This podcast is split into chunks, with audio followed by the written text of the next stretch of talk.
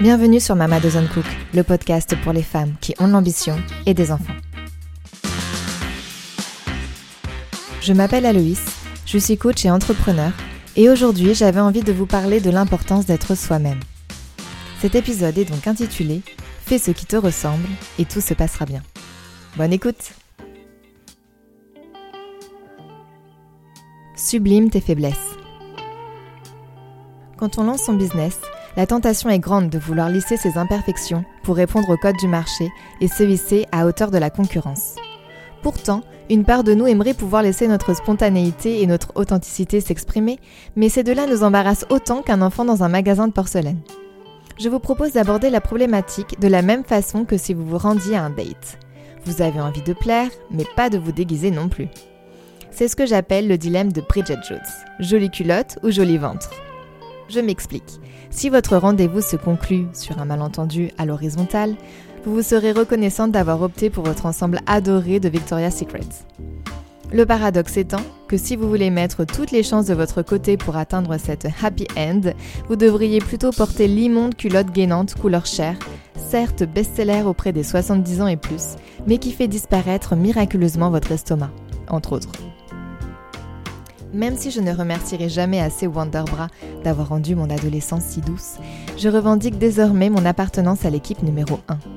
Il faut assumer ses imperfections. Évidemment, vous embarquerez moins de monde, on ne va pas se mentir, mais cette stratégie fera office de sélection naturelle. Celles et ceux qui vous suivront le feront pour ce que vous êtes et non pas pour ce que vous prétendez être. Ne jamais oublier que dans l'entrepreneuriat, 100 fans absolus valent bien plus que 1000 personnes qui qualifient de sympa ce que vous faites. Vulnérabilité n'est pas fragilité. J'ai réalisé plusieurs podcasts vécus pour Ticket for Change et mon dernier invité était Anthony Bourbon, le fondateur de FID. Ce type dégage une confiance en lui, arrogance diront certaines, incroyable, mais le fait est qu'il a construit tout le storytelling de sa marque autour de son histoire personnelle, pourtant atypique dans le milieu startup. Issu d'un milieu modeste, son père était violent, sa mère dépressive, le jeune homme s'est retrouvé à la rue dès ses saisons et donc impliqué dans toutes sortes de magouilles plus ou moins légales pour s'en sortir. Que ces dires soient véridiques ou non, ce n'est pas vraiment le genre d'histoire personnelle qu'on a envie d'exhiber. Lui, au contraire, est parfaitement à l'aise quand il sous-entend qu'il récupérait des téléphones tombés du camion et qu'il était la figure locale de revente de scooters. En préparation de nos échanges, je m'étais intéressée à ses nombreuses interventions médiatiques et j'avais remarqué qu'il s'appliquait à distiller ces détails, pourtant peu reluisants, à chaque interview. Lui-même attribue le succès de Fid à sa personnalité clivante assumée, le tout propulsé par un plan marketing et de distribution bien ficelé. Une parfaite illustration que vulnérabilité n'est pas synonyme de fragilité, au contraire. J'ai cherché un exemple féminin similaire, mais je pense que nous avons toutes bien trop intégré que le linge sale devait se laver en famille pour oser s'étaler de la sorte sur les facettes peu glamour de notre identité. Et si ce genre de propos émanait d'une femme, je ne suis pas certaine qu'il recevrait le même accueil. À tester. Mama doesn't cook. Parlons-en d'ailleurs. Pourquoi ce nom? J'avoue qu'il ne me satisfaisait pas entièrement parce que, oui, j'ai honte de l'admettre, je trouvais qu'il ne faisait pas assez intellectuel. Pas assez bobo. Pas assez parisienne qui mange du quinoa, boit des smoothies détox au concombre et ne fait jamais faux bon à ses salutations au soleil matinal. Alors que j'étais pourtant enthousiaste à l'idée d'être enfin pleinement alignée avec mon projet, j'étais moi-même en train de succomber à l'appel des sirènes de la fameuse gaine tue l'amour. J'envisageais déjà de me travestir, d'habiller la mariée, de m'excuser d'être ce que je suis. Je n'avais pas encore écrit une seule ligne que l'envie de me conformer à ce que je pensais que les gens voulaient me happait totalement. Mais d'un, comme évoqué précédemment, il n'est jamais bon de penser à la place des autres. Et de deux, sans authenticité, impossible de tenir sur la durée.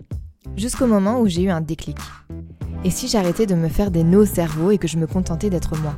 Non, je ne suis pas parisienne, je suis métisse, née à Poitiers, d'un père réunionnais et d'une mère métropolitaine. Et oui, j'adore recevoir, mais je déteste cuisiner. Donc finalement, Mama Doesn't Cook, certes, ça ne sonne pas vraiment intelligentsia parisienne, mais au moins ça me ressemble. Jouer avec ses propres cartes. Dans la vie, comme au poker, si vous vous retrouvez avec une main pas terrible, vous n'avez pas d'autre choix que de jouer avec vos cartes. Et je pense que c'est vraiment ça le truc. Il faut accepter d'avoir été mal servi. Donc plutôt que d'essayer de sortir discrètement une carte de votre manche, ce que le croupier remarquera en moins de temps qu'il vous en faudra pour la jouer, se résigner, dans le bon sens du terme, et réfléchir comment faire au mieux avec ses propres atouts. Quand je regarde toutes les entrepreneurs françaises que j'adore et que j'érige en rôle modèle, je me rends compte que la plupart ont réussi à faire décoller leur boîte avant d'avoir des enfants, comme Céline Lazorte, ou que d'autres n'en ont pas du tout. Axel Tessandier, Pauline Legnaud, Alice Aguri, pendant un temps, j'ai beaucoup envié leur liberté et leur temps, avant finalement de comprendre que je prenais le problème à l'envers. Ce n'est pas parce que je ne peux pas faire un copier-coller exact de leur vie dans la mienne que je ne suis pas capable de mener des projets aussi inspirants que les leurs. Je dois juste manœuvrer à ma façon en me servant de ma propre singularité. Et surtout, si j'arrête de faire preuve de mauvaise foi, ce qui ne m'arrive pourtant que très rarement, des femmes successful et mamans, je peux en trouver un paquet. Mais mon cerveau, aveuglé par mon biais de confirmation, était bien trop occupé à me donner des excuses pour ne pas me lancer. On est tous différents, on a tous plein de talents. Ces deux phrases sont un extrait d'un petit loup pour lequel Iris voue une obsession ces derniers jours, mais qui se prête parfaitement au message que j'avais envie de faire passer dans cet épisode.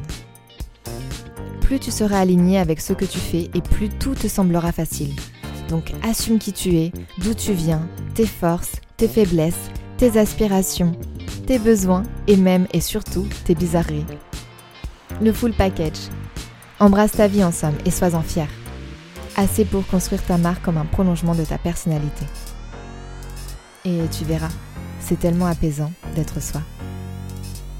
Je t'envoie tout plein d'amour et d'audace. À la semaine prochaine, Aloïs.